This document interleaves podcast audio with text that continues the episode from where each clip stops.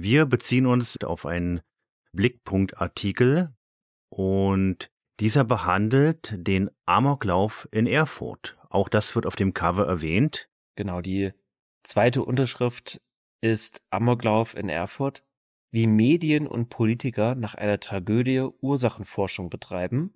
Genau, darüber noch Hexenjagd auf Computerspieler. Richtig. Hm. Und die PC Action bezieht natürlich hier auf dem Cover schon Stellung.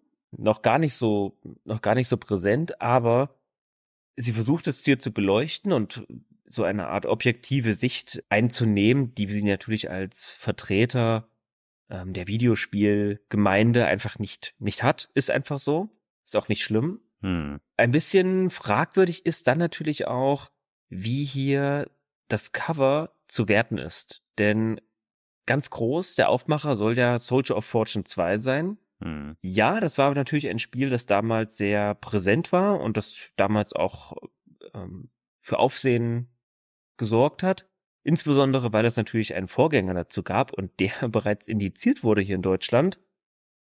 Und dass man dann natürlich parallel zu diesem Amoklauf in Erfurt und dieser sogenannten Killerspieldebatte, die dadurch aufgeflammt ist und die Gesellschaft und auch uns Videospieler über Jahre danach noch verfolgt hat, dann Soldier of Fortune 2 aufs Cover nimmt, wo doch viele andere Magazine eher geneigt dazu waren, möglichst gefälligere Themen und, und Titel-Stories zu, zu bringen, war sich die PC Action gar nicht zu schade, auf dem Cover direkt zu erwähnen, dass es 4785 Liter Pixelblut in Soldier of Fortune 2 gibt, 22 Waffen mhm. und einen hässlichen Schnurrbart. Gut, diesen hässlichen Schnurrbart mal beiseite, aber es wird natürlich hier explizit mit Gewalt geworben auf diesem Cover und ja, ich weiß nicht, ob das nicht so ein bisschen bewusste Provokation seitens der PC Action Redaktion war zur damaligen Zeit. Aber wir werden es sehen, wenn wir uns dem Artikel nähern. Ja, ebenfalls bedenklich, wie gesagt, die Demo-Version zu Counter-Strike. Mhm. Genau hier in diesem Heft, auf dieser Heft-CD, schwierig, denn Counter-Strike wird ja ganz prominent mit dem Amoklauf in Erfurt in Verbindung gebracht. Inwiefern das sinnvoll ist, sinnvoll war, das besprechen wir noch, mhm. wenn wir zum Artikel kommen. Diesen finden wir auf Seite 12 und er umfasst ganze fünf Seiten. Wir haben hier die etwas reißerische Überschrift Mord nach Mausklick, unterlegt mit einigen Screenshots von vermeintlichen Gewaltspielen. Dazwischen Herr Joachim Hesse, der die Hände über den Kopf zusammenschlägt, der etwas verzweifelt wirkt, wegen der tendenziösen Berichterstattung in den Printmedien, von denen er dort auf diesem Bild umgeben ist. Okay, aber welche Screenshots sehen wir denn hier? Wir haben Unreal Tournament, mit einem sehr seltsamen Skin. Ich glaube, das ist ein Mod. Ja, das ist, scheint so eine Art Horror-Clown-Gesicht zu sein. Sehr krude. Ja, viele Screenshots kann man nicht genau erkennen. Kannst du erkennen, von was dieser Soldat unten links sein soll? Das ist Codename Outbreak.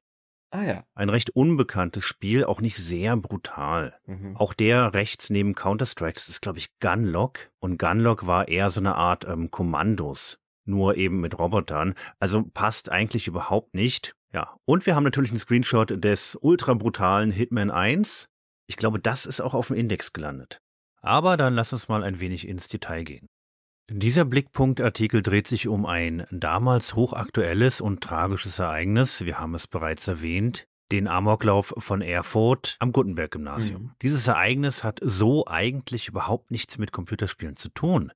Aber Medien und Politik haben beides miteinander verknüpft, scheinbar um eine Erklärung zu finden für diese schreckliche Tat und diese in irgendeinen Kontext setzen zu können.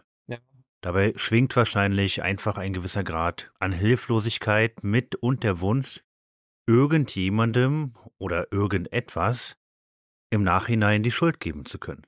Mhm. Denn der Täter mhm. hat sich am Ende seiner Schreckenstat selbst gerichtet und kann in keinster Weise mehr belangt werden. Genau. Ja, und zwar geht es da speziell um den 26. April. Das war ein Freitag und wie hier geschrieben steht, geschah in Deutschland oder für Deutschland undenkbarer.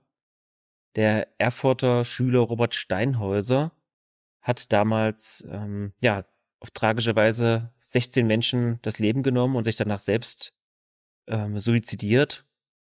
Und als dann Ermittlungsbehörden im Anschluss diese Sache aufgearbeitet haben, wurden natürlich auch ähm, diverse Datenträger beschlagnahmt, seine Wohnung durchsucht und so weiter, im familiären Umfeld sich umgehört, kam man dann relativ schnell darauf, dass er in seiner Freizeit Spiele wie Counter-Strike spielte, das wird hier zitiert, Heavy Metal Musik hört.